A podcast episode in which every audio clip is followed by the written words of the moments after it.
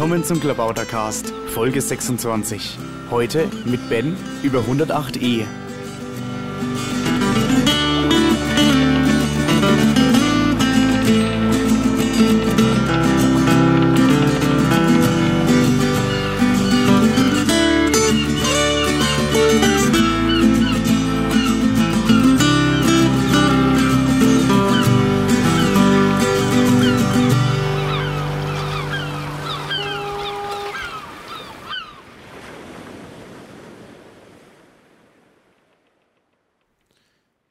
Willkommen zum Klabautercast. Heute bin ich mal wieder hier mit Ben. Hallo Ben. Hallo Maha. Wir haben uns ja länger nicht gesprochen. In der Zwischenzeit ist ja einiges passiert. Ne? Gib doch mal ein, kurzen, äh, kurzes Update.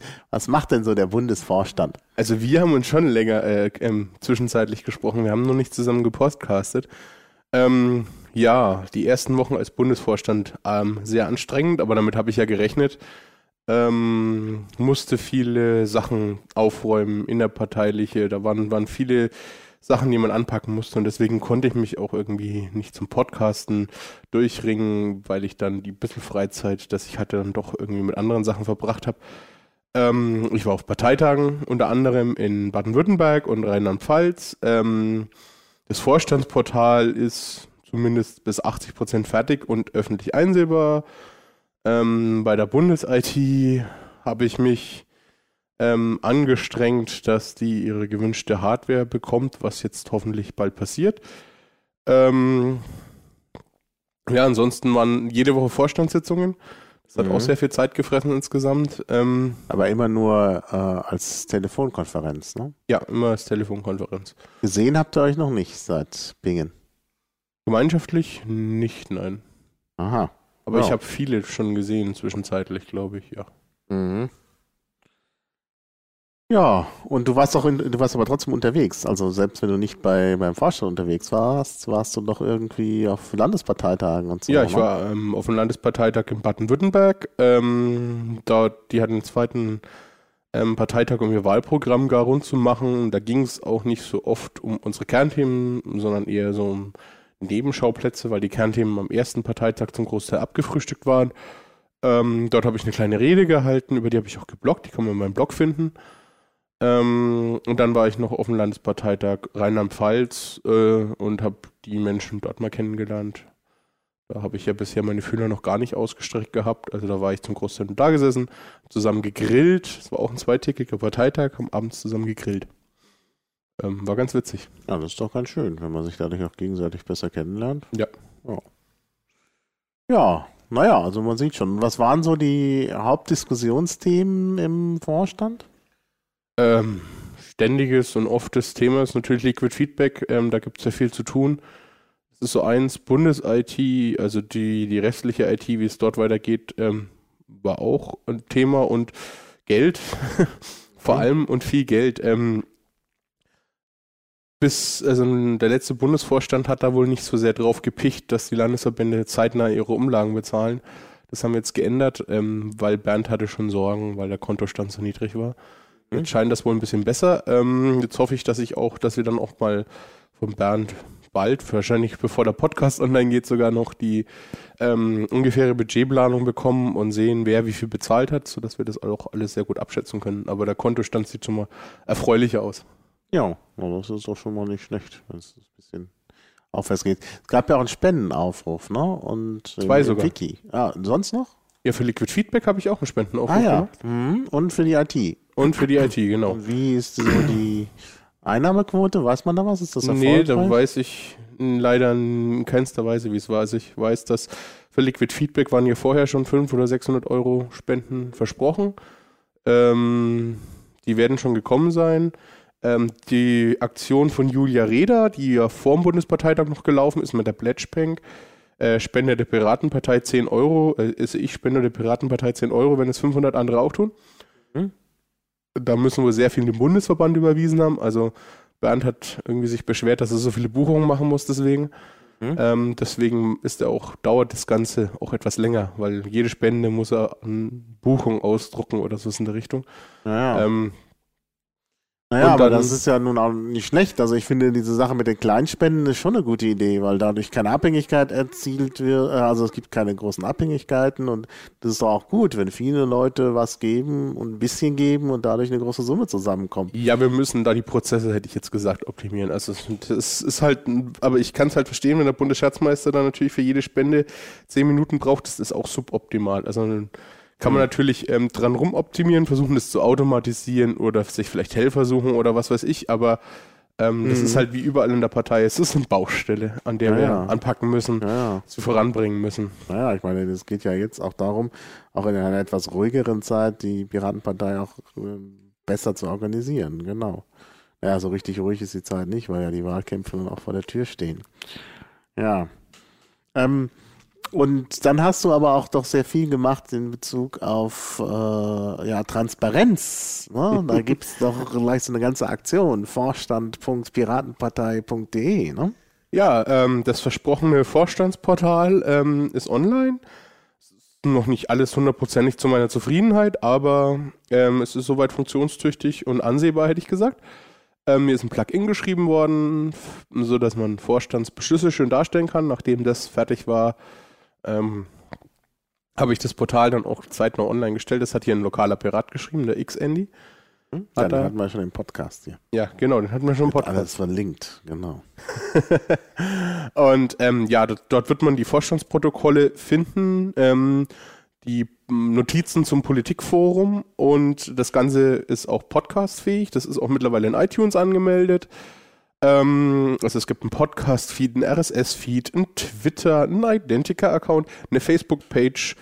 Ähm, und wenn jemand jetzt noch sagt, und ich will es hier auf Sub haben oder so, dann muss, muss ich mal gucken, wie ich das da mache. Ich bin dafür Ideen offen, aber also Ja, naja, Soup ist ja jetzt kein großes Problem. Ja. Also, da braucht man einfach nur das einzustellen, dann ist das da. Ja, nee, das ist sicherlich eine, eine sehr gute Sache. Äh, Ich habe da ja selber auch schon geschaut. Dank des Piratenmonds ist mir nämlich ganz plötzlich äh, die Vorstand, äh, die Vorstandssitzung in meinen, äh, äh, in meinen ähm, äh, Podcast äh, Reader gefallen und ich denke, oh, ein Podcast des Bundesvorstands und dann war das einfach das, die Telefonkonferenz. Das war dann nicht das, was ich mir so unter Podcast vorgestellt habe, aber man sieht, äh, die Transparenz ist jetzt so, dass einem schon die die, die, die Gespräche, also die Konf Telefonkonferenzen praktisch aufgedrängt werden. Ja, ähm, ich habe ja auch von vornherein immer gesagt, der Bundesvorstand muss lauter werden. Also das Ja. ist ja ist ja so ein Punkt, ähm, muss so sein, weil die die heutige Zeit so ist, dass man mit Informationen beschossen wird und wer da da leise dasteht und sagt, äh, du musst bei mir Informationen abholen, ansonsten ist gut, dann kann man auch gleich sagen, ich gebe dir keine Informationen. Also das ist so ein wichtiger Punkt. Wenn man Informationen gut verstecken will, dann muss man einfach nur leise sein, statt laut zu schreien. Ähm, was auch noch gemacht habe, ist die Vorstände angeschrieben, habe mir Telefonnummern geben lassen von, von Landesvorständen und habe versucht und habe eine Mailingliste oder werde jetzt bald noch eine Mailingliste für die Landesvorstände aufsetzen, ähm, damit so wichtige Informationen direkt dorthin gehen, wo das auch bearbeiten. Das geht dann auch noch zusätzlich auf Mailinglisten, aber so dass ähm, klar ist, wenn jetzt was ultra Wichtiges ist, dann ist das ein Informationskanal, über den die wichtigsten Informationen kommt und da gibt es kein Rauschen. Ja, ja. Wie ist das eigentlich bei so einer Vorstandssitzung? Ich kann mir das irgendwie nur schwer vorstellen. Wenn man eine Vorstandssitzung macht bei der Piratenpartei, ist man ja immer öffentlich, weil das ja gleich aufgezeichnet wird und also die Telefonkonferenz geht ja gleich. Ja, es gibt auch nicht öffentliche Vorstandssitzungen, aber es ist eher selten und Ausnahmefall. Naja. Also in der Regel sind die ja öffentlich. In der Regel das heißt sind die also öffentlich, ja. donnerstags immer äh, ist man ja. Jetzt jede zweite Woche und Ja. alter, alternieren dann das Politikforum und es ist im Mumble. Ah ja, ach Mumble, das ist ja auch irgendwie. ich mag ja Mumble nicht, das ist mir irgendwie ganz geheuer.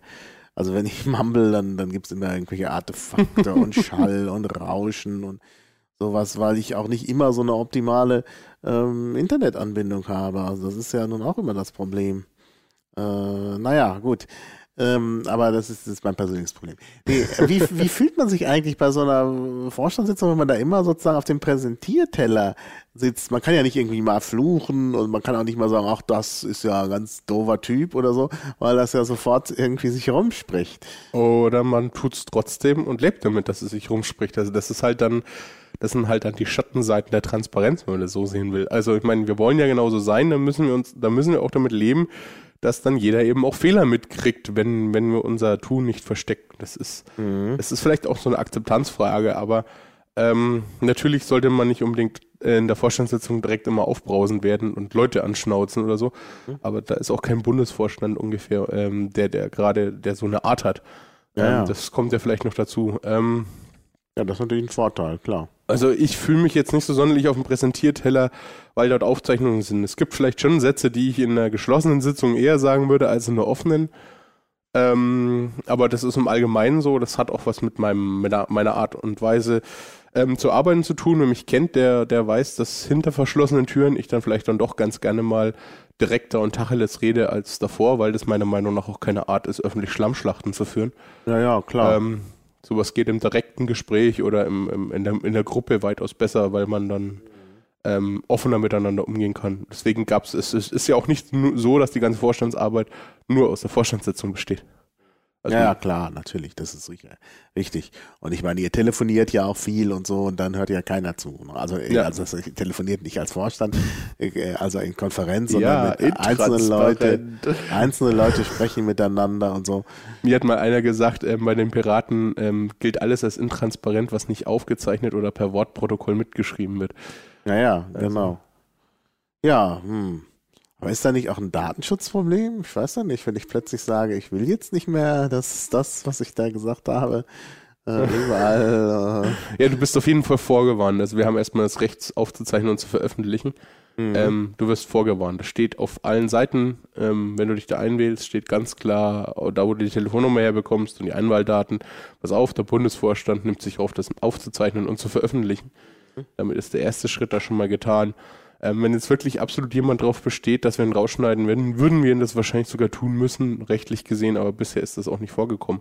mhm. Ähm, die Leute wissen, auf was es sich einlassen. Ja gut, also Amtsträger sind natürlich nochmal was anderes als andere, die da ja, Ja. vielleicht auch anrufen können. Ne? Also, Ja, einwählen kann sich jeder und in der Regel, wenn es nicht überhand nimmt und alles gesittet läuft, dann darf auch jeder zu den Themen eine Wortmeldung machen. mhm. Also Wie funktioniert das so mit der Wortmeldung?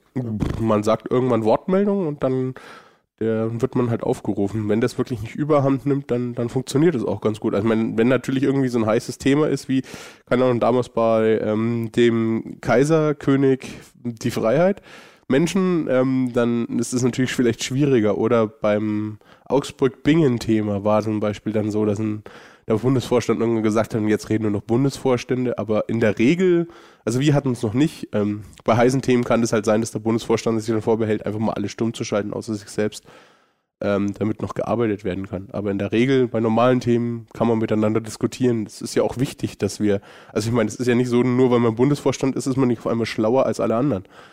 Ähm, was benutzt man da für ein System für die äh, Telefonkonferenz?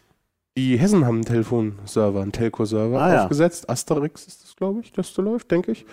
Ähm, ja, und da wird man einfach einwählen, Raumnummer eingeben. Dann kann man Mhm. sich noch selbst stumm schalten, wenn man nicht reden will. Ah ja, aber die Anleitung findet man ja im Wiki. Können Ja. wir ja verlinken. Und dann ist das auch alles klar. Ja, na, das klingt ja alles ziemlich spannend. Aber wir haben ja heute auch noch so ein richtiges Thema, was Ja, wir bearbeiten wollen. Wir wollen über 108e sprechen. Das ist jetzt irgendwie, ja, es gibt ja diesen, äh, die, Leute, die halt nicht mehr, die halt nur eine beschränkte Anzahl von Witzen kennen und die sich immer wieder erzählen und dann sparen sie sich diese an Sachen, sagen wir noch die Nummer und dann lachen alle.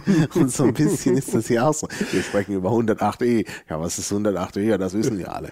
Also jetzt weiß ich gar nicht. Also 2342 ist es nicht. Was ist 108e? 2342 ist die Zahl auf meinem, auf meinem Autokennzeichen. Oh, Ähm, ja, stimmt. Ja, Ja. da bin ich geek genug.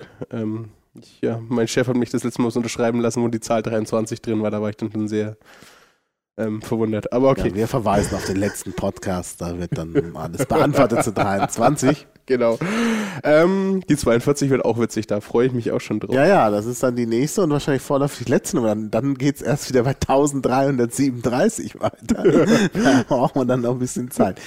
Ja, Ähm, äh, 108e ähm, ist ähm, praktisch der Kurzbegriff für Strafgesetzbuch Paragraph 108e, in dem ist die Abgeordnetenbestechung geregelt. Ähm, vielleicht fangen wir mal mit der Geschichte von den Paragraphen an. Das ist jetzt ähm, das Witzigste. Ähm, Abgeordnetenbestechung ist in diesem Land erst seit 1994 strafbar. Was? Ähm, eingeführt hat diesen Paragraphen Helmut Kohl. Vielleicht kann man sich auch deswegen vorstellen, warum er so lasch ist. Ähm, ist wirklich so. Ähm, vorher wurde immer argumentiert, dass im Grundgesetz steht ja, äh, die Abgeordnete ist nur seinem Gewissen verpflichtet oder so. Und dementsprechend kann man ja nicht ähm, das strafbar machen, dass er seine Stimme verkauft, also dass, man, dass er bestochen wird, weil er ist ja nur seinem Gewissen. Also das war die Argumentationskette und deswegen war das nicht strafbar bis 1994. Sich aus Gewissensgründen zu verkaufen, finde ich aber jetzt schon. Also da, ja gut, das, ich meine, das Gewissen ist unergründlich, aber das ist irgendwie seltsam. Ja. Ähm, Wir verlinken Gewissen, vielleicht finden wir in der Wikipedia die Antwort, wie das gehen soll. Gut, ja. Also, Ja. Ähm, seit 1994 ist dieser Paragraph auch nicht mehr angefasst worden. Ähm, 1997, glaube ich, was, hat Deutschland allerdings ähm, die UNCAC, also UNCAC, UNCAC, United Nations Convention Against Corruption, ähm, unterschrieben. Das ist eine, eine, eine Charta ähm, gegen Korruption, zur Bekämpfung von Korruption. Ähm, das haben weltweit sehr viele Länder unterschrieben, über 100, glaube ich. Ähm, 140 haben es unterzeichnet, 143 haben es ratifiziert. Unterzeichnet wurde es von Deutschland irgendwann 1997, denke ich. Moment, es haben mehr Leute ratifiziert als unterzeichnet? Ja, ähm, Das unterzeichnet. Es gibt bei solchen Dingen in der Regel so eine Unterzeichnungsfrist, dann unterzeichnen wir es und dann ratifiziert man es einfach gleich. Ach so, ja. Ähm, Deutschland hat es ähm, unterzeichnet. Ähm, die logische Schlussfolgerung wäre, dass 108e enger gefasst werden muss. Darauf gehen wir vielleicht später. Ähm, es wurde nämlich nie ratifiziert. Ähm, jetzt könnte man sagen, ach ja, mein Gott, das ist ja nicht ungewöhnlich. Wie gesagt, 140 Länder haben es ratifiziert, unter anderem Afghanistan, Armenien habe ich hier stehen, Kuba, Chile, China, Guatem- Guatemala, Italien, sogar Italien hat das ratifiziert, Marokko, Pakistan, also, Also Russ Russland. argumentierst du jetzt wie von der Leyen, die da auch gesagt Ja, hat, nein, aber warum das ist- irgendwie, nein, nein. Italien das hinkriegt mit dem Zugangs äh, Ja, aber ich würde jetzt sagen, das Italien ist gerade nicht unbedingt ähm, vielleicht das Musterland der, der Nicht-Korruption, oder? Mit der, mit der Geschichte mit der Vorsicht, wir Mafia. kriegen sonst Zuschriften hier von italienischen Botschafter. Nein, nein. Ähm, ja, also, Also- äh, nur so die, die Liste dieser Länder, da ist wirklich, also man, man wirklich irgendwie äh, Gott und die Welt, alles Namhafte dabei. So aus Europa ist es im Großen nur Deutschland, der da nicht mitgemacht, äh, das noch nicht ratifiziert hat. Warum? Weiß nur Gott allein. Also weder Schwarz-Gelb, noch die Große Koalition, noch Rot-Grün hat da irgendwie Interesse gezeigt, ähm, das zu ratifizieren, obwohl sie es unterschrieben haben. Ähm, ja, gut, die Abgeordneten müssen das ratifizieren. Da kann man sich schon denken, was die für Interessen haben. Ja, es gilt aber nicht nur für Abgeordnete, also nicht nur für Bundestagsabgeordnete, Ja, klar. auch wenn sie es beschließen am Ende. Ja, nee, nee, das Strafgesetzbuch gilt natürlich dann auch für alle anderen Abgeordneten, auch auf Landesebene. Geht sogar für und, ja, äh, geht sogar ähm, bis in die Stadtparlamente. Genau, ja, ja. Ähm, 108e wurde sogar schon mal angewandt, ein einziges Mal, im April 2007. Und zwar hat ein Landgericht ähm, jemanden verurteilt, der sich offenkundig hat bestechen lassen. Ähm, das Urteil ist mittlerweile auch rechtskräftig. Also ähm, wenn die Argumentationskette mal kommt, man kann ja viele Gesetze schreiben, ähm, es nützt nichts, wenn sie keiner anwendet. Ähm, das ist bei Abgeordnetenbestechungen im Allgemeinen schwierig. Also selbst wenn wir den verschärfen, ist es immer schwierig. Aber ähm, man sieht auch an Beispielen, dass man das anwenden kann. Okay, wo ist das Problem? Ähm, Im 108e steht im Moment im Prinzip, es ist strafbar, wenn ich meine Stimme verkaufe und es ist strafbar, Stimmen zu kaufen. Ähm, klingt jetzt erstmal schön, umfassend und man wüsste nicht, was daran so schlimm sein soll. Das hat aber noch ein bisschen äh, Lücken, die Formulierung, weil eine nachträgliche Bestechung nicht strafbar ist. Das heißt, wenn das, der Geldfluss oder das Kaufen im Nachhinein passiert, so, oh, du hast in die richtige Richtung gestimmt, hier hast du Geld dafür, ähm, finde ich toll. Das kann man ganz offen machen. Das ist nicht strafbar für keinen von beiden. Es ist auch nicht strafbar zu sagen, ja, stimm mal so dafür und ich gebe das Geld deiner Frau. Ist ebenfalls nicht strafbar. Strafbar ist nur, wenn man das Geld annimmt und es ist nur strafbar, wenn man seine Stimme im Abgeordnetenhaus, ähm, also bei der endgültigen Abstimmung, ähm, verkauft. Jetzt könnte man sagen, ja, wann denn sonst? Ähm, normalerweise stimmen die Abgeordneten da nach dem deutschen Fraktionszwang, also der ist so stark ja nur in Deutschland ausgeprägt, andere Länder kennen den in der Form nicht. Ähm, das heißt, wie du im Bundestag am Ende abstimmst als Abgeordneter, wird in der Regel vorher in der Fraktion festgelegt. Du darfst deine Stimme in der Fraktion aber verkaufen. Also normalerweise läuft es in den Fraktionen so, da wird in den Fraktionen geredet, diskutiert, ähm, dann wird dort eine Mehrheit gefunden und in der Regel stimmen dann alle, wie die Mehrheit das entschieden hat. Ja, So ja. funktioniert es in der Regel. Ist nicht immer so, es gibt Ausnahmen, es gibt dann auch Fraktionen, wo du schriftlich begründen musst, wenn du vorher bei einer namentlichen Abstimmung anders abstimmst, ist ganz witzig, musst du vorher dem Fraktionsvorsitzenden das schriftlich einreichen und sagen, ich stimme anders ab und so. Ähm, Also spontan kann man sich da nicht entscheiden, oder wie? ja, Doch plötzlich ist mein Gewissen ich, wenn ich jetzt noch aus, ja, wenn ich jetzt noch auswendig wüsste, welche Partei das ist. Naja, nee, ist ja, Aber- auch, äh, ist ja nicht so wichtig, aber äh, also, Ähm, und das ist zum Beispiel nicht strafbar. Strafbar ist auch nicht, ähm, ähm, wenn man das in, in Ausschüssen, auch in Ausschüssen hat man ja ein gewisses Stimmrecht.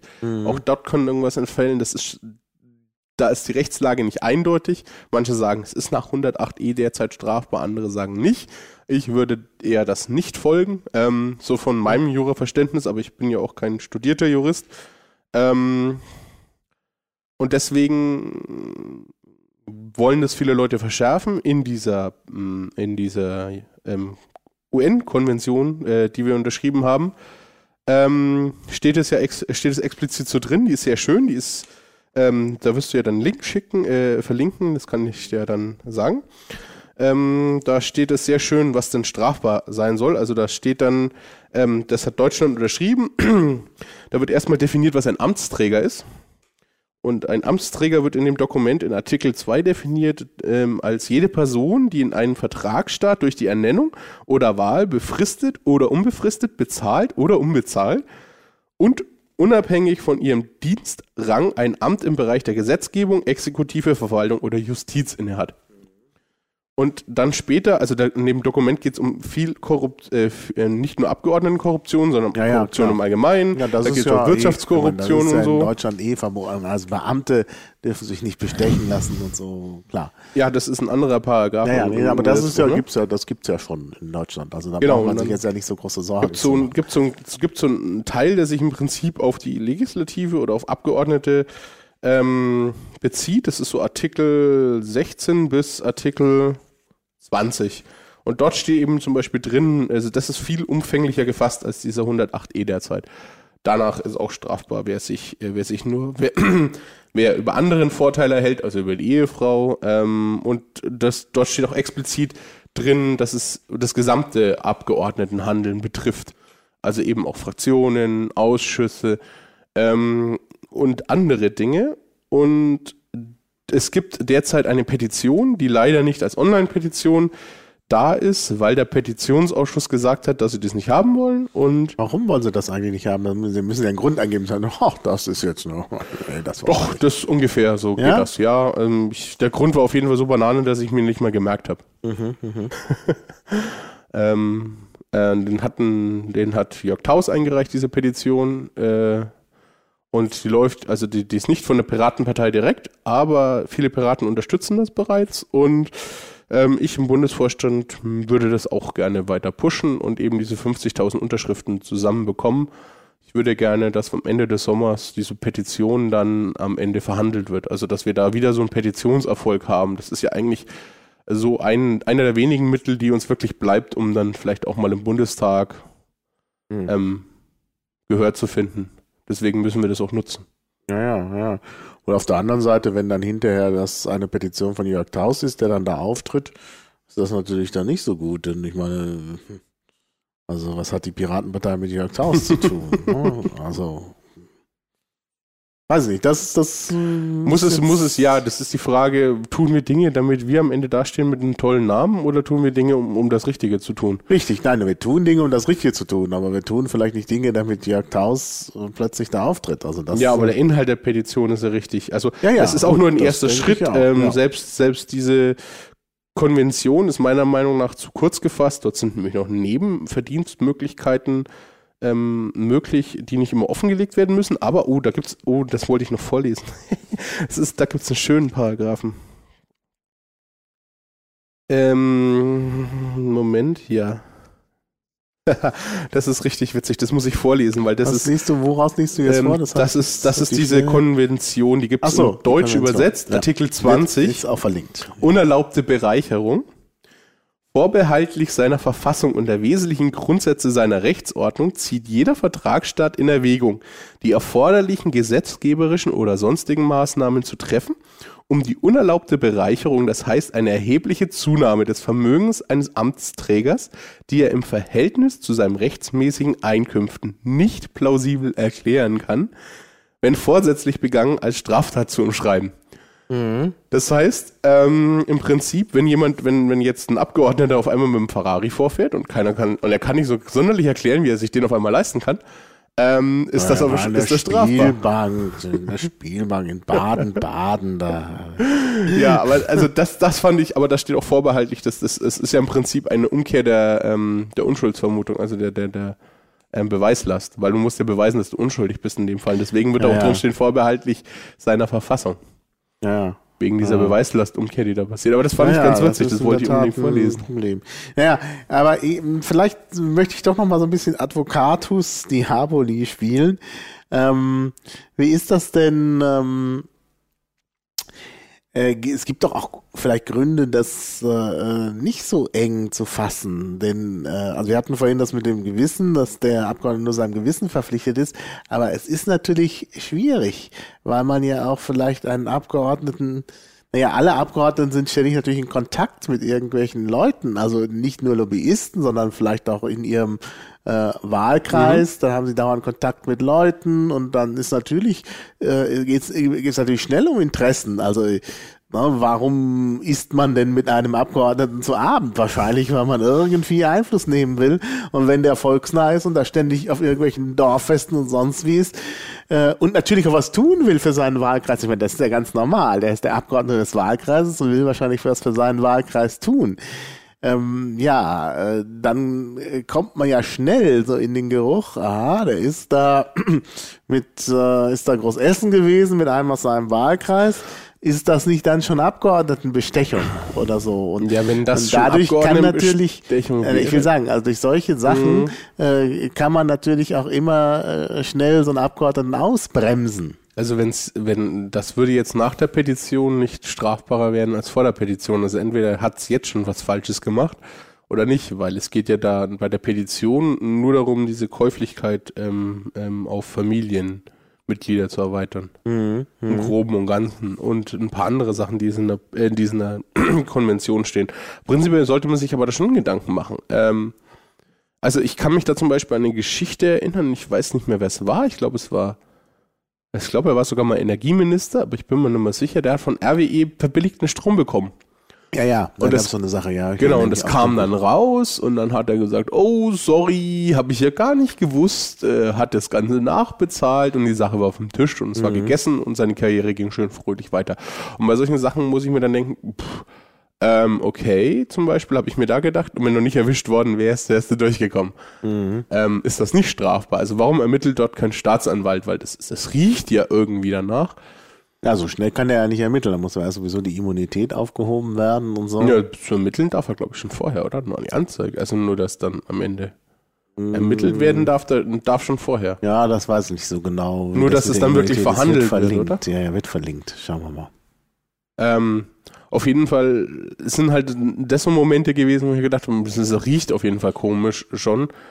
Ähm, und auch diese Nebenverdienste, die Abgeordnete haben, das geht jetzt über diese Petition hinaus, aber ähm, ich bin da so ähm, gerade da maximale Transparenz. Also man kann das jetzt zwar nicht den Leuten aufzwingen, die jetzt im Bundestag sitzen, weil die sind unter anderen Bedingungen gewählt worden, aber ich fände es schön, wenn mal ein Bundestag beschließen würde und ab der nächsten Legislaturperiode gilt, man muss seine Nebenverdienste voll und gänzlich offenlegen. Ja, ja. Ähm, ich kann nämlich irgendwie nicht nachvollziehen, warum man irgendwie 10.000 Euro für einen Vortrag irgendwo verdienen soll, ähm, warum das rechtens sein soll.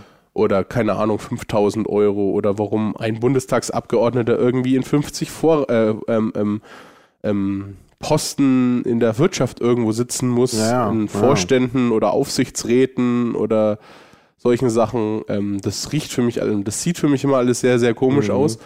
Ähm, es ist auch gar nicht ungewöhnlich in jedem normalen Arbeitsvertrag, wenn man Angestellter ist und als ich würde jetzt Abgeordneter als Angestellter des Volkes betrachten. Also in meinem steht drin, ich muss Nebentätigkeiten anzeigen. Und zwar Mhm. mit Art, Tätigkeit, Stunden und äh, Höhe. Ja, ja. Also was ich dort verdiene. Und dort steht sogar noch der Vorbehalt drin, dass mein Chef, also vertraglich hat es zugesichert, dass der Nein sagen darf. Mhm. Und jetzt weiß ich nicht, warum Abgeordnete irgendwie so besonders sein sollen, dass diese grundlegende Regel für die während der Abgeordnetenzeit nicht gelten soll. Also Mhm. das erschließt sich mir nicht. Gilt ja für jeden anderen An Angestellten auch. Ja gut, es gibt, also es ist nicht beim Bundestag so, aber es gibt ja in äh, Deutschland auch so Freizeitparlamente. Ne? Das Abgeordnetenhaus von Berlin zum Beispiel ist ein solches, wo man halt nicht so viel verdient, wenn man davon ausgeht, dass eben die Bürger irgendwie auch sonst noch einem Beruf nachgehen. Und dann machen sie zusätzlich da auch noch was für die Allgemeinheit und kriegen natürlich da Entschädigungen, aber eben nicht es ist halt, es bleibt halt irgendwie doch so ein, also das ist vielleicht kein, das Abgeordnetenhaus von Berlin ist vielleicht kein gutes Beispiel, weil das so ein bisschen einen Zwischenstatus hat. Aber es gab ja lange, ich glaube, die Hamburger Bürgerschaft war das, äh, die Bremer Bürgerschaft, das hat sich auch ein bisschen geändert, wo man eigentlich gar nichts verdiente. Da war das einfach nur eine Ehre und man brachte eben äh, sein Städten Geld ist mit. das jetzt auch nicht Ja. Unüblich. Also in Bischberg oder so kriegt man auch nur Aufwandsentschädigungen, die Genau. jetzt die Kosten abdecken, hätte Ja. ich gesagt. Mhm. Ähm, Und dann wird es natürlich schwierig. Da muss man, also dann, dann finde ich es auch ein bisschen grenzwertig, wenn man dann dann plötzlich ist es alles grenzwertig. Aber das ist bei muss. Bundestags- und bei den meisten Landtagsabgeordneten nicht der Fall. Also das Mhm. wollen wir mal auch so sehen. Also in Bayern im Landtag, da bist du Vollzeitpolitiker. Ja, ja, klar, Das natürlich. musst du auch sein. Ja, ja. Du brauchst diese Ja, Zeit. ja. Deswegen wundert es mich dann zum Beispiel, wenn man hört, dass gewisse Leute im Bundestag neben eher 150.000 Euro im Jahr verdienen können. Ähm, das ist mehr als ich verdiene. Ich arbeite Vollzeit. Äh, also ich meine, es, es gibt natürlich besser bezahlte Tätigkeiten als die eines Diplom-Informatikers, das ist mir auch klar, aber Kann das besser gehen.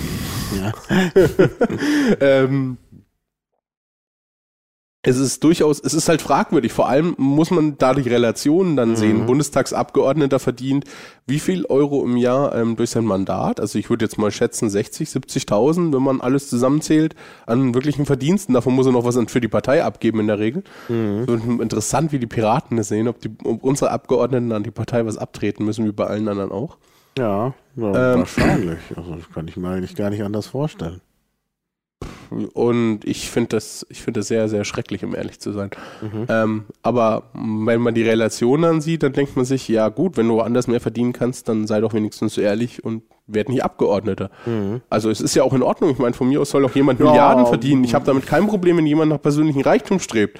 Nur wenn jemand sich in ein öffentliches Amt wählen lässt, wo er sagt, ich werde Vollzeit für die Leute arbeiten, dann sollte er auch so ehrlich sein und Vollzeit für die Leute arbeiten. Mhm. Mhm. Also das ist eben so der Punkt. Ähm, Politiker, also Teilzeitpolitiker im Bundestag ist schwierig. Naja, das ist schwierig. Also musst du ja. schon Hinterbänkler des Hinterbänklers sein, glaube ich. In einer großen Fraktion, da kann das vielleicht mal vorkommen, dass da ein, zwei, drei, vier Hinterbänkler wirklich nicht allzu viel zu tun haben. Aber schon die kleinen Fraktionen, die werden voll ausgelastet sein. Die müssen in jeden Ausschuss irgendwelche Leute senden und Naja, auf der anderen Seite muss man ja aber auch sagen, gut, es soll niemand, es soll niemand äh, daran gehindert werden, gewählt zu werden, weil er zu wenig verdient, das ist ja ganz klar. Also der muss natürlich dann irgendwie, das muss natürlich hinterher kompensiert werden, dass er eben auch sich das leisten kann.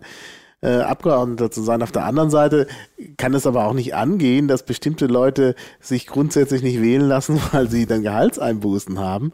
Weil da kann man sich ja vorstellen, es gibt irgendwie einen Unternehmer, der, naja, es gibt ganz praktische Beispiele. Ich will jetzt mal keine Namen nennen. Also ich kenne einen Berliner Unternehmer, wenn der äh, kandidiert fürs Abgeordnetenhaus, wird er im Abgeordnetenhaus weniger verdienen als jetzt als Unternehmer. Und da muss er natürlich hingehen und seiner Familie das erstmal auseinanderlegen, dass man sich jetzt ein bisschen einschränken muss, weil man halt nur das karge Abgeordnetengehalt äh, bekommt. Und ich denke, Aber ich das ist auch nicht, gut. Ich habe jetzt auch nicht dafür gesprochen, zu, äh, gesprochen gesagt, ähm, ähm, die dürfen nichts nebenher verdienen. Aber das Offenlegen wäre schon naja, richtig. Also, offenlegen, dann, da, der da, muss da halt dann, stimme ich er dir muss, dann, er muss halt dann damit leben, dass jeder weiß, was der Gewinn seiner Firma ist, weil er offenlegen muss, wie viel er verdient Mhm. hat durch diese Firma. damit muss er dann eben leben. Das hat nur noch nicht so richtig was mit Korruption zu tun. Also, Ja. dass man das offenlegt, das finde ich auch, das ist eigentlich selbstverständlich in so einer Situation. Und das andere ist, wenn der jetzt plötzlich tatsächlich äh, irgendwie überraschend reich wird, dann muss es möglich sein, Fragen zu stellen, also stellen zu dürfen und dann eventuell den auch vor den Kadi zu ziehen. Denn das stelle man sich mal vor, da wird ein Abgeordneter und plötzlich lebt er in Saus und Braus und vorher hat er immer, ging das nicht dann, da, also, das ist dann schon, da, da würde man schon sagen, ja, wie kommt er denn zu dem Geld? Wer schenkt ihm das denn? Und wenn ihm das jemand schenkt, wird derjenige, der schenkt, auch sicherlich irgendwelche Absichten damit verfolgen. Und das äh, wäre wirklich nicht gut. Also, Ja. Mhm. also ich denke auch schon jetzt sind die Abgeordneten eigentlich, haben ein gewisses Interesse, sich doch ein bisschen zurückzuhalten, weil halt äh, das immer einen schlechten Eindruck macht. Und es ist ja auch so, dass auch mit dem Internet Dinge immer, immer offensichtlicher werden und nachvollziehbar werden, ähm, sodass das vielleicht schon auch auffällt. Aber ich denke, dass wenn die richtig äh, fiese Sachen machen, dann sollte es sicherlich auch Gesetze geben, die dann zur Rechenschaft ziehen. Also von daher finde ich diese Initiative natürlich schon sehr gut und auch äh, Ja, wichtig. wir sind, wir sind nur wieder etwas weit weg von der eigentlichen Petition, glaube ich. In unsere Gedanken. Ähm, wir schweifen immer ab, wenn wir Ja, zusammen ja, podcasten. aber wir Das können ja äh, doch mit der, mit der Petition jetzt mal weitermachen. Was, was besagt die Petition? Die Petition, oder? Das, das kann ich vorlesen. Das ist eigentlich nicht viel. Ähm, der Deutsche Bundestag möge beschließen, dem Eindruck einer zunehmenden Verflechtung von Geld und Politik auch in Deutschland durch eine unverzügliche Umsetzung des UN-Abkommens gegen Korruption entgegenzutreten, indem er äh, seinen langjährigen mehrheitlichen Widerstand gegen eine juristische Handhabe und wirkungsvolle Verschärfung von Paragraph 108e Strafgesetzbuch aufgibt. Ja. Ähm, das ist Das eigentlich liest aber nicht die ganze Begründung vor, weil die sehr lang ist. Die ist das sehr müssen lang, ja. die, die Hörer dann schon selber lesen. Ja. ja aber das bringt's ja auf den Punkt. Ja, Ja. Ist eigentlich, Ähm, also klingt sehr vernünftig. Also, wie gesagt, diese, selbst wenn diese Petition umgesetzt wird, dass ähm, in diesem ähm, diesen, dieser Konvention umgesetzt wird, ist das im besten Fall ein erster Schritt. Also es ist, wir haben dann nicht alles erreicht, was wir haben wollen, aber es ist halt ein Schritt in die richtige Richtung und deswegen sollten wir es unterstützen. Ähm, es gibt auch andere Organisationen, die das unterstützen, zum Beispiel Transparency International. Ähm, Die haben auch ähm, noch Gründe dafür und da fand ich das auch sehr interessant. Die haben auch so ein PDF ähm, dazu erstellt, warum man das machen muss. Da kommen, da kamen jetzt Sachen, verlinkt, wenn du mir das ja, ich, nennst. ich, link- ich suche sie dann raus wieder. Also ähm, das, was wir schon erwähnt haben, aber sie schreiben auch ähm, Antwort auf ein Urteil des P BGHs. Ähm, laut Urteil des Bundesgerichtshofs vom 9. Mai sind Mitglieder von Kommunalparlamenten äh, wie Abgeordnete zu behandeln. Also sie fallen unter 108e. Ja, ja. Für sie gilt aber ähm, nicht Paragraph 100, äh, 331 bis 335 Strafgesetzbuch. Das ist da, wo das für Beamte geregelt wird. Ähm, und dementsprechend ähm, hast du da eine Lücke auch in Kommunalparlamenten. Ähm, äh, das und äh, ähm, weil sie eben auch ähm, diesen laxen ähm, Sachen unterliegen wie Vollzeitabgeordnete. Und das hat der BGH eben gesagt, lieber Gesetzgeber, hier gibt es auf jeden Fall Handlungsbedarf. Mhm. Das war 2006. Ähm, ähm, find, fand ich auch ganz interessant, als ich es gelesen habe. Also, dass auch schon mittlerweile der Bundesgerichtshof gesagt hat, lieber Gesetzgeber, hier musst du Mhm. unbedingt handeln und es ist immer noch nichts passiert. Ja, ja. Das- ja, ja. Ja, da kann man sich sogar vorstellen, warum so eine Petition abgelehnt wird. Wenn sowieso in der Planung ist, was zu tun, dann muss man da nicht extra eine Petition machen. Das ist richtig. Aber es geht ja offensichtlich nicht voran, wenn das schon so lange äh, im Gespräch ist und nichts passiert. Ja. Ähm, was auch, also ich habe vor, dieses Thema oder diese Petition ähm, in der Piratenpartei zu pushen. Ähm, wir haben auch schon die ersten Telcos darüber gehabt ähm, und haben besprochen, wie man vorgehen kann. Es kommt ja aus Baden-Württemberg. Mir wird also ähm, ab, wahrscheinlich ab dem Zeitpunkt, wo dieser Podcast online sein, der Vorsitzende des Landesverbands Baden-Württemberg mit voller Tatkraft unterstützen. Der schreibt gerade seine Diplomarbeit. Ähm, die ist dann fertig. Ähm, Wir Mhm. wollen Video-Contest wahrscheinlich machen, ähm, um ein schönes Video zu dieser Petition zu bekommen. Mhm. Ähm, da wird es wahrscheinlich bald eine E-Mail geben und die Verbreitung dazu. Ähm, der Text muss für die Ausschreibung muss noch, für diesen Wettbewerb muss ich noch schreiben. Äh, ich möchte, ich, ich würde gerne, dass alle Landesverbände, alle Kreisverbände, alle Bezirksverbände hergehen und richtig aktiv diesen Sommer Unterschriften sammeln für diese Petition. Werbematerial prinzipiell gibt's genügend. Ähm, Argioliner mhm. werden wir auch noch erstellen. Ich lasse mir auch raussuchen, ähm, ich habe schon eine Linkfarm bekommen, wo die letzten Verfehlungen alle so aufgelistet sind. Also mir hat jemand oh, mal schön ja. recherchiert. Ähm, die Informationen werden wir auch aufbereiten. Es gibt richtig schöne Flyer. Ähm, die Würzburger haben einen Flyer gemacht, das ist so, sieht aus wie ein Geldschein, wie mehrere Geldscheine übereinander, steht 108e drauf, Paragraph davor und auf der Rückseite die Stichpunkte. Ich habe gesehen, wie das in Städten wirkt, wenn man den Leuten sagt, guten Tag, ähm, kann ich mit Ihnen kurz über Abgeordnetenbestechung reden oder so und ihnen sagt, hier kannst du gegen Abgeordnetenbestechung unterschreiben für eine Verschärfung des Gesetzes. Ähm, man hat in der Regel kein Problem, die Leute zu überzeugen. Naja, zu das habe ich auch gemerkt. Also da war ich wirklich auch sehr erstaunt. Ich habe das ja zum Beispiel gesehen am, am, in Berlin beim schullesbischen Stadtfest gab es auch diese Unterschriftenliste und, und die Leute, wenn man denen gesagt hat, hier gegen Abgeordnetenbestechung, haben die schon gar nicht mehr weitergelesen, sofort wollten die alle unterschreiben. Also da ist tatsächlich äh, ein gewisses Bedürfnis da, was ja, ja auch verständlich ist, klar. Ähm, ich werde auch, wir werden, also ich persönlich würde auch gerne versuchen, das in irgendeiner Form im Sommerloch zu pushen, sodass das auch wirklich öffentlich ein Thema wird, ähm, sodass wir dann dementsprechend einen Rückenwind haben.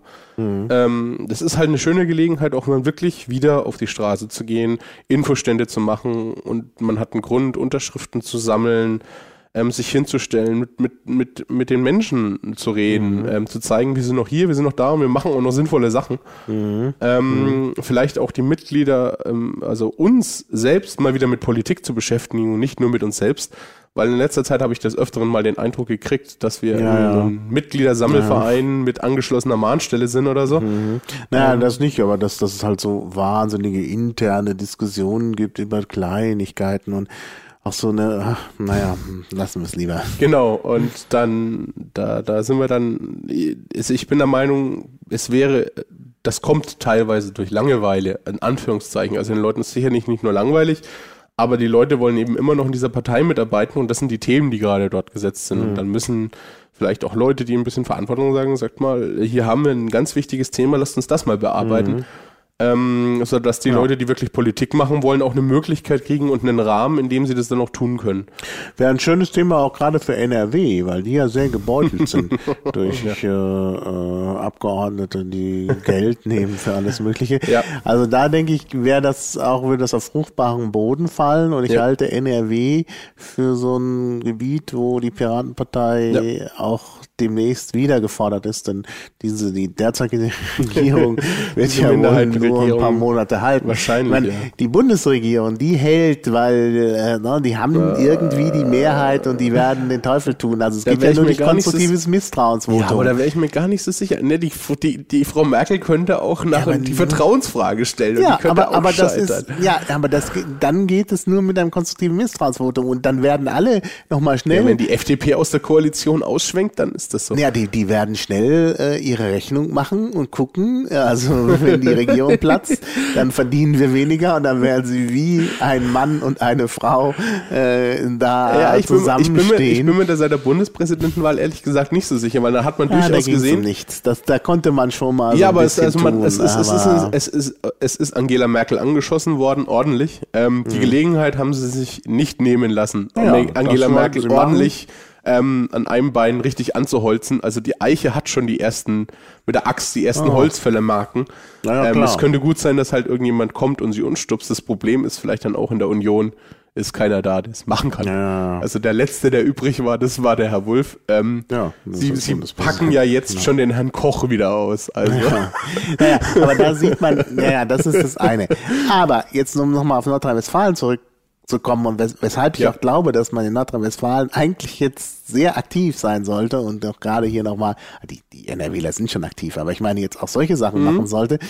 Ähm, also in Nordrhein-Westfalen ist ein äh, konstruktives Misstrauensvotum ja jederzeit möglich. Wenn der Minderheitenregierung, die hat ja, die kann ja die Vertrauensfrage gar nicht stellen, weil sie nie, weil sie nie die Mehrheit dafür zusammenbekommt. Oder ja, vielleicht schon durch Duldung, aber also das ist ein Vagbonk-Spiel sondergleichen. Und deshalb glaube ich, dass ähm, dass es da sehr bald zu Neuwahlen kommen wird. Und deshalb sollte man jetzt in Nordrhein-Westfalen auch vor dem Hintergrund auch den, die Sommermonate nutzen und sehr viel auf die Straße gehen. Überall. Ähm, ja, ja, Nordrhein-Westfalen Nordrhein Nordrhein ist überall.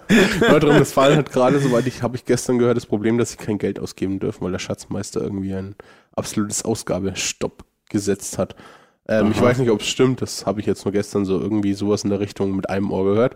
Ähm, es wird aber, aber da sein, ganz würde, ehrlich, sich ja. auf die Straße zu stellen, Unterschriften zu sammeln. Meine Güte, da kann doch mal ja. eine Crew, äh, die haben sie ja in NRW, die können da mal, wenn da jeder 10 Euro gibt, dann ist doch, da haben, können sie auch anschließend noch ein Bier trinken. Ich gehen. werde auch versuchen, irgendwoher Geld aufzutreiben, um die Werbematerialien für diese Aktion ähm, zentral, die Würzburger und die SG Werbemittel oder so ähnlich heißt das ja jetzt in Bayern. Das sind jetzt Servicegruppen.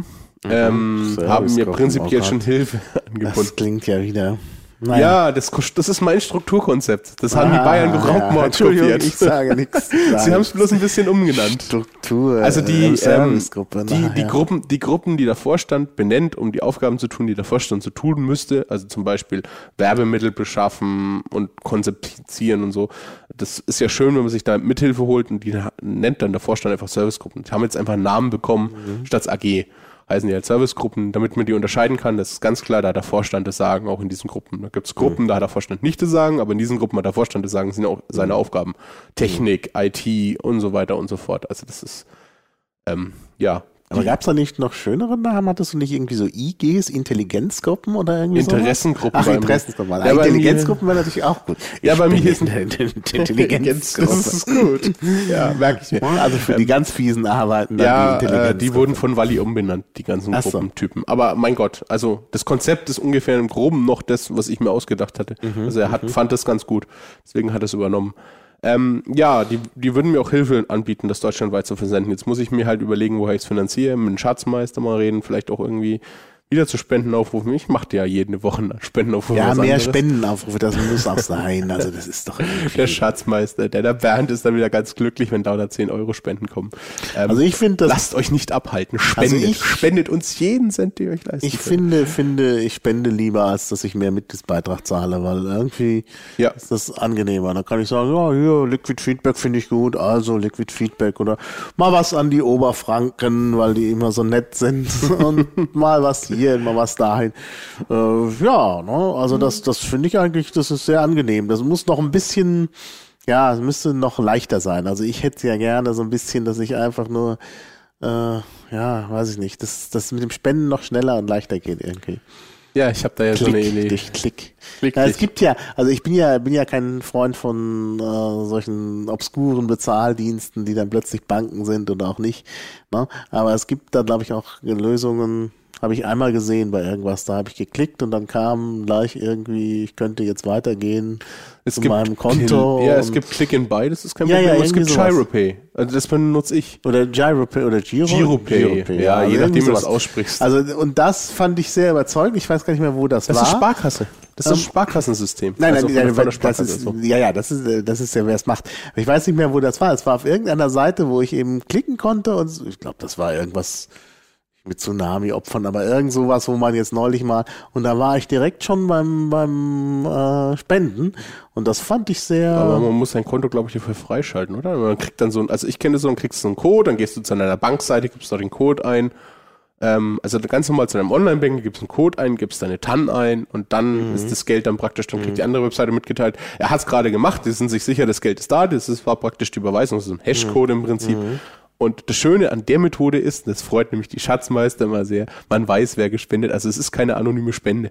Und man kann den Spendenzweck ähm, vorher eingeben. Das ist nämlich das Problem bei PayPal und Flatter. Naja. Und warum diese Sachen so problematisch sind, ähm, das sollten dann Piraten vielleicht sich auch mal überlegen, was ist, wenn einer Flatter 100.000 Euro gibt und ein, mhm. einzigen, ein einziges Mal drückt, und zwar auf der Piratenpartei-Webseite. Dann kommen bei uns 80.000 Euro an. Anonym, weil wir wissen nicht woher. Mhm. Ähm, Folge der Geschichte ist, wir müssen das Geld im Prinzip gleich wieder abgeben. Mhm. Das ist eine Sache, aber es riecht halt wow. auch sehr unangenehm, wenn du zum Bundestagsverwaltung gehen musst und sagen musst, oh, ich habe da so eine anonyme Riesenspende und so. Ähm, ja. Deswegen sind diese Zahldienste alle ein bisschen problematisch. Deswegen mhm. lieber Überweisungen. Ja, ja. Daher kommt das so. Ja. Ja, ja, klar, das, äh, das ist natürlich ein schwieriger äh, Punkt. Ja, hm. Ja, ähm, wir waren, wir waren Wir eigentlich waren- bei 108 naja, E-Pushen, genau. Wenn sagen, jemand, also wir, wir haben uns auch, wir, wir haben, wir haben uns, wir haben uns auch überlegt, ähm, ähm, schon Aktionen überlegt, die man da machen könnte. Da will ich jetzt noch nicht zu viel ins Detail gehen. Aber so eine richtige Superbrecher wie nackt über den Flughafen laufen ist noch nicht dabei. Also wenn jetzt jemand sagt, ich habe für die Abgeordnetenbestechung eine Idee und bitte sagt nicht einen Abgeordneten bestechen, die hatten nämlich schon viele, ähm, dass es so richtig, richtig dicke Presse gibt. Also wo wir sagen können, das ist eine Aktion, da werden wir bundesweit aufmerksam ähm, gemacht. Also die, die nackt über den Flughafen laufen, da hat sogar CNN drüber berichtet. Ähm, also es war, das war ein richtiger, so ein richtig, richtig schöner Aufreger. Und wer so eine Idee hat, einfach bei mir oder Sebastian melden. Wir nehmen das gerne entgegen. Ähm, wir werden auch äh, viel tun, um es umzusetzen. Sebastian wer? Sebastian Nerz, ähm, Sebastian Tersales Nerz. Ah ja, müssen wir noch verlinken, ja. Ja. Ähm, eine Aktion kann ich schon mal sagen, da muss ich jetzt in Landesverbände anschreiben. Ähm, wir werden wahrscheinlich einfach alle Bundestagsabgeordnete einmal einen kleinen netten Brief schreiben. Alle Landtagsabgeordneten, hoffentlich die Landesverbände, einen kleinen netten Brief schreiben, wo wir diese Petition beilegen, mit der Bitte, sie doch zu unterschreiben, uns zurückzusenden und sie auf das Problem aufmerksam zu machen. Vielleicht hilft das ja auch schon. Ähm, auf jeden Fall. So was ähnliches gibt es auch auf den Seiten von Transparency International. Die haben auch schon mal so einen Fragebogen rumgeschickt und waren sehr schockiert da den Antworten, aber ich habe es nicht ganz durchgelesen, aber ähm, weil man jeden Bundestagsabgeordneten einzeln anklicken muss, bevor man die Antwort gesehen hat. Man konnte nicht sehen, ja, nein, sodass man so einen Überblick hatte, deswegen war das ein bisschen aufwendig. Aber ähm, ist natürlich dann auch erhellend, wenn wir sagen können, ja, die Abgeordneten von der CDU haben das Briefchen komplett alle ignoriert. Das ist ja auch schon mal eine Aussage, wenn sowas passieren würde. Mhm. Ähm, von daher, das ist zum Beispiel so eine Idee, aber es ist halt nichts, was so ein richtiger Aufreger ist, der uns in die Presse bringt. Also für so eine Idee wäre ich echt dankbar. Ja, ja, also das wäre doch eine gute Idee. Ja, vielleicht nicht nackt, sondern bedeckt mit Geldscheinen an den entscheidenden Stellen oder weiß ich nicht. Ja, Ja. eine Ebay-Auktion. Naja, gut, Geldscheine verteilen ist natürlich blöd, weil es immer so teuer ist. Echte Geldscheine verteilen können wir uns nicht leisten. Ja, das kostet pro Geldschein mindestens 5 Euro. Darunter gibt es ja leider keine. Mhm. Ja, ja, gut. Also, hm, müsste man schauen, was man dafür. Ja, es wird da auch wieder, es wird auch noch mehr Informationen geben, da wird auch noch mehr gepusht. Also die, die Entscheidung ist so irgendwann Mitte dieser Woche gefallen. Ähm, äh, und dementsprechend wird jetzt langsam das, der Gashebel dann umgelegt. Also ich war mir am Anfang gar nicht so sicher, ob das so eine super Idee ist. Ähm, wollten jetzt zum Beispiel Infostein in Würzburg anschauen und schauen, wie zieht das Thema zum Beispiel wirklich auf der Straße. Also kriegst du die Leute zum Unterschreiben. Weil wenn jetzt der Bundesvorstand der Piratenpartei dann am Ende hergeht äh, und sagt, ähm, die Piraten sammeln 50.000 Unterschriften für diese Petition und du stehst am Ende mit nur 1000 da, dann musst du dich ja peinlich um die Ecke drehen oder so. Ähm, deswegen wollte ich schon wissen, wie gut so ein Thema wirklich zieht und so. Und das, also ich habe mir das schon ähm, überlegt. Aber der Rest vom Bundesvorstand scheint meine Meinung schon zu teilen. Also zumindest eine Reaktion, die ich dann bekommen habe, als ich angefragt hatte. Ja. Ja. Wir können auch so noch ein bisschen ähm, über Politik reden. Ähm, wir haben ja noch mehr Themen. Also die 14 Thesen, da kann man vielleicht auch mal drauf aufmerksam machen.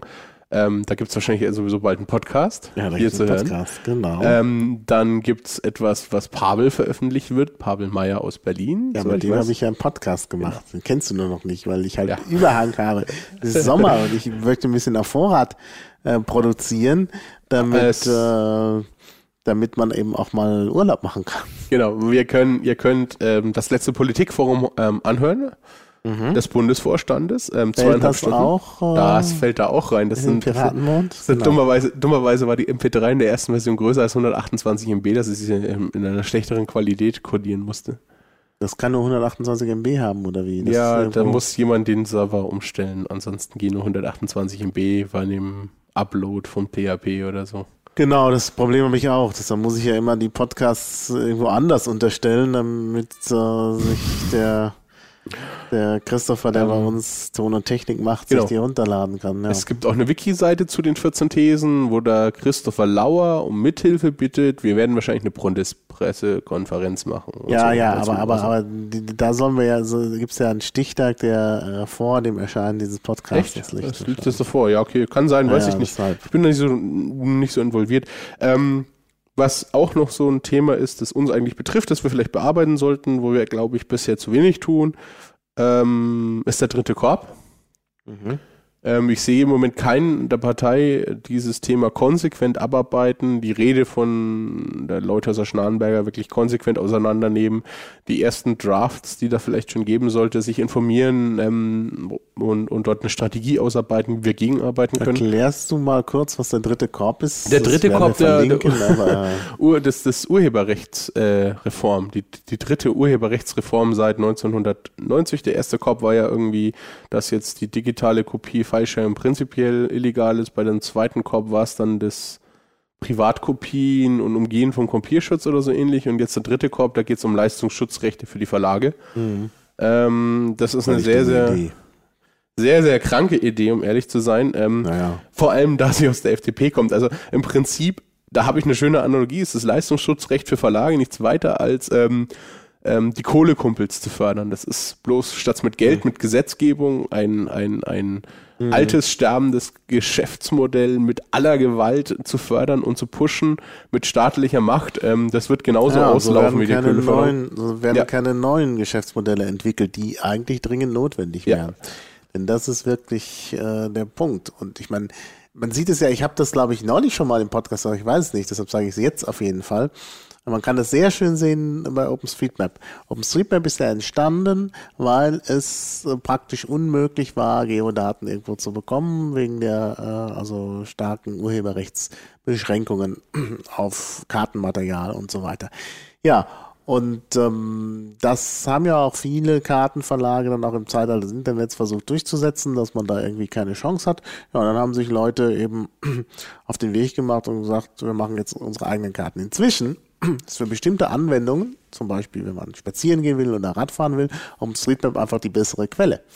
Weil es ja. halt da Fuß- und Radwege, auch schon Radwege so, eingepflegt in OpenStreetMap. Die, die man sonst nirgends findet. Und man kann irgendwie auch mal also, äh, fast sicher sein, dass wenn da ein Weg eingezeichnet ist, äh, dass man dann auch durchkommt, weil da ja schon mal einer durchgekommen ist, ne? Mhm. vor kurzem. Also wird es auch passen. Und da kann deshalb, ich mal einen Tipp geben. Fürs iPhone gibt es ein Aufzeichnungsgerät von OpenStreetMap, das kostet für OpenStreetMap kostet 1,99 Euro oder so. Ja, ja. Ähm, der Erlös geht, glaube ich, auch direkt an die Entwickler. Ähm, ja, und man kann das dann direkt hochladen. Also das habe ich auch gemacht. Fahrrad hinten rein, iPhone aufzeichnen, losgeschossen und habe die Fahrradwege rund um Bischberg ähm, abgegrast. Ja, genau. Android hat das natürlich auch und ja. eigentlich alle. Also das ist überhaupt kein Problem. Äh, außerdem kann man auch dedizierte Geräte äh, zusätzlich noch nehmen. No, dann, dann kann man auch noch mal zwischendurch telefonieren. Naja, jedenfalls, also es gibt da, gibt da genug und jeder kann da mitmachen. Also hier nochmal ein Aufruf, macht mit bei OpenStreetMap. Äh, aber jedenfalls sind OpenStreetMap-Karten inzwischen die besseren Karten. Ich mhm. habe das immer erlebt. Also auch, ich war neulich in Slowenien, habe mir da äh, die OpenStreetMap-Karten vorher auf mein Smartphone geladen und konnte dann über, hatte überall Karten und äh, die anderen hatten dann irgendwo so ein für teuer Geld so ein Stadtplan gekauft vom Maribor und mein Plan war irgendwie viel besser. Und da waren sie alle neidisch. Und inzwischen, also früher habe ich wirklich, und da bin ich bestimmt nicht der Einzige, wenn ich irgendwo in eine fremde Stadt kam, mir vorher einen Stadtplan gekauft. Und jetzt habe ich das immer schon besser bei mir. Also im Grunde hat die Verweigerungshaltung der äh, Kartenverlage dazu geführt, dass sie jetzt sterben. Ich meine, das ist einfach mal ganz klar. Wenn die anders gehandelt hätten, wenn die vorher gesagt hätten, ja, ihr könnt das haben, dann äh, hätte niemand so ein Projekt wie OpenStreetMap angefangen, jedenfalls nicht so schnell. Und äh, dann hätten die nach wie vor da das Heft in der Hand und hätten ja. vielleicht sogar das Heft gegenüber Google in der Hand. Aber nein, sie wollten auf ihre Rechte pochen und schon äh, sind sie weg vom Fenster. Mhm. Und so ist das. Das ist eigentlich auch so eine Art, ich hätte bald gesagt, äh, Darwinismus. Naja, äh, also Survival of the Fittest. Ja. Also wer, wenn man ja, irgendwo so eine Barriere aufzieht, dann werden sich sofort Wege drumherum entwickeln ja, aber und schon ist, die ja, Sache vorbei. Das, so also, ist es ja eben genau in der freien Marktwirtschaft. Das ist ja eigentlich der Idee, die freien Marktwirtschaft Survival of the Fittest. Also ja. ich meine, man können, wir können jetzt darüber philosophieren, ob das immer das Beste ist, was man sich vorstellen kann, aber naja. die Idee, dieses Konzept der, der freien Marktwirtschaft, ähm, ist Survival of the Fittest. Deswegen kann man sich am Ende nicht beschweren, wenn es dann auch eintritt. Das ist ja vielleicht Ja. genau der Punkt, Mhm. den, worum ich mich eben auch so verwundert, dass dieses Leistungsschutzrecht von der FDP so propagiert wird, weil die ja eigentlich sehr marktliberal ist, so von ihrem Ansatz und von ihren Dank, äh, Denkweisen her. Und die müsste doch dann eigentlich merken, dass sie hier gerade genau eigentlich genau das macht, was sie nicht tut, staatlich ähm, einen ganzen Wirtschaftszweig zu schützen, der schlicht und ergreifend ähm, ansonsten sich wandeln muss. Das ist eben genau wie damals in der Kohleindustrie, in der Energieindustrie, also in diesem ganzen NRW, Ruhrpott, was da war, dieses, dieses Zechensterben, das, das ist ja auch mit staatlicher Subvention irgendwie halte- versucht am Leben Ja, zu ja, halten. aber ich halte das nicht für überraschend. Die FDP ist nämlich keine liberale Partei. Also die liberale Partei, das sind eben die Piraten. Die FDP, also die sogenannten freien Liberalen, die sind eben auch vom Liberalismus frei, wie man sieht. Äh, die sind, nein, das ist die, der, Den merke ich mir. ja, das ist die äh, Wirtschaftspartei. Da geht es darum, Interessen der Wirtschaft zu äh, bedienen und nicht die Interessen der Bürger. Das ist halt der Unterschied. Ne? Also Interessen der Wirtschaft, Interessen der Bürger. Ne? Und die Piratenpartei ist eben dafür da, die Interessen der Bürger zu vertreten. Und die FDP äh, hat es sich zur Aufgabe gemacht, die Interessen der Wirtschaft zu bedienen. Sie sagt ja auch von sich aus, sie sei die Partei der Leistungsträger, manche sagen der Besserverdiener. Also äh, ja, sie haben eine bestimmte Klientel. Das sind nicht die Bürger. Ja. Das ist, ja, ähm, da wird jetzt, da würde dir jetzt der Generalsekretär der FDP vehement widersprechen, aber er ist ja nicht da. Deswegen Ja, dürfen wir schon lästern. Ja, Das kann ja auch mal kommen. Also ich äh, würde mich gerne mit dem, der macht auf mich einen sympathischen Eindruck, außer was die Inhalte angehen, die er so äh, manchmal Ähm, von sich gibt. genau. Obwohl er ja auch viele Dinge einsieht. Also ich war ja total geplättet, als er dann plötzlich gesagt hat, ja, das mit der Steuersenkung für Hoteliers, das war vielleicht nicht so ganz gut. Politisch nicht mir talentiert. oh, ja, was macht der denn jetzt? Ähm. oh, das sollte doch der Letzte sein, der sowas zugibt, aber gut. ne? Ja, er ist der Generalsekretär, er darf das zugeben, weil er steht ja zu den Mitgliedern auch und die Mitglieder haben da wohl auch schon gesagt, sag mal. Aber ähm, zurück zu dem Thema, darum ging es ja eigentlich, wir bräuchten zum Beispiel Leute, die das in der Partei eben bearbeiten. Also wer, wer irgendwie so ein Politikfeld hat und sagt, boah, das ist ein totales Kernthema und ich kenne hier die fünf Leute, die sind gut, meldet euch einfach mal, ihr kriegt auch dementsprechend Unterstützung, wenn wir denn das Vertrauen in diese fünf Leute auch teilen können. Ähm, ich suche derzeit jemanden. Also wenn jemand sagt, boah, das ist absolut mein Thema, meldet euch einfach. Ähm, mich würde es freuen. Ähm, wir haben noch ein anderes Thema, da sitzt dann Andi Pop dran. Ähm, das ist Zensilia, das wird wahrscheinlich ab September hochkochen. Die Konservativen werden das Ja, wahrscheinlich ja. ab September pushen wollen. Ähm, dementsprechend wird sich dann Andi Pop maßgeblich darum kümmern, unsere Gegenstrategie auszuarbeiten. Ja. Aber genau das müssen wir jetzt nämlich langsam wieder machen. Ähm, wir haben jetzt ein Jahr Mhm. und die Zeit gehabt. Zensilia ist auch eine Liberale, nur mal so eben in Klammern. Ja, ähm, ja, das ist auch so taktisch, da können wir gleich mal drüber reden, sehr interessant. Aber ähm, wir, wir müssen jetzt eben davon wegkommen, wir haben jetzt wirklich viel genug Verwaltung gemacht. Wir haben uns ähm, auch auf, auf Bundesebene, auf Landesebene, wir haben uns langsam aufgestellt, wir haben jetzt langsam Prozesse definiert, wir haben jetzt langsam eine Verwaltung, die halbwegs funktioniert. Es mag zwar noch nicht alles perfekt sein, aber liebe Piraten, es muss auch nicht immer alles perfekt sein, was wir tun. Verwaltung Ja. ist Nebentätigkeit. Das, was unser Hauptziel ist, ist Politik machen. Das heißt, es war, es war schon richtig, eine Zeit lang sich darum zu kümmern, dass die Prozesse irgendwie diese 12.000 Mitglieder aushalten. So langsam sind wir aber in dem Punkt, dass das funktioniert. Ähm, dementsprechend sollten die Leute jetzt auch anfangen, sich eben nicht mehr mit der Partei als solches nur zu beschäftigen, sondern mit dem politischen Gegner. Und die, die machen derzeit einen Fuck-up nach dem anderen. Also wir könnten richtig draufhauen. Die, die liefern Ja. uns Steilvorlagen ohne Enden. SWIFT ist auch so ein Punkt. Ja. Gerade eben durch und, und natürlich ne, die Bürgerrechtspartei in Anführungszeichen hat natürlich gesagt, ah, toll, das machen wir jetzt so und äh, die, die Verräterpartei da sind auch entsprechend äh, war, war dafür und wieder bei den Grünen Enthaltungen, meine Güte, bitte, liebe Grüne, noch mal langsam zum Mitschreiben, wenn man gegen etwas ist, dann stimmt man dagegen. Also Enthaltungen. Ja, das ist schon schwer mit der Demokratie. Ja, Ja. bei Zensilia, das finde ich auch wieder faszinierend. Also, falls es noch niemandem aufgefallen ist, es ist wieder eine Frau, wieder ähm, jung, dynamisch, erfolgreich, eine gewisse Mutter, ähm, Mustermutti ist sie auch. Ähm, also es ist im Prinzip genau genau das gleiche Setup, das in Deutschland auch versucht worden ist. Mhm. Ähm, da kann man auch wunderbare Sachen für den, der sich jetzt mal so prinzipiell über Politik und Parteipolitik und wie drückt man sowas vielleicht durch, mal interessiert und Gedanken macht, da sollte man anfangen, da ganz, ganz analytisch vorzugehen. Da wird man Sachen finden, die sind sehr, sehr, also es ist sehr, sehr erhellend, wenn man da mal so ein bisschen analytisch rangeht und sagt, warum, warum ist es eine Frau, warum? Also es hat den Grund, warum genau die? Also mhm. warum war es die Frau von der Leyen? Weil das mhm. ist nämlich eigentlich nicht auf ihren Mist gewachsen. Naja, also klar, das Thema kam nicht von bestimmte, einen bestimmten Typus, das ist ganz klar. Ja.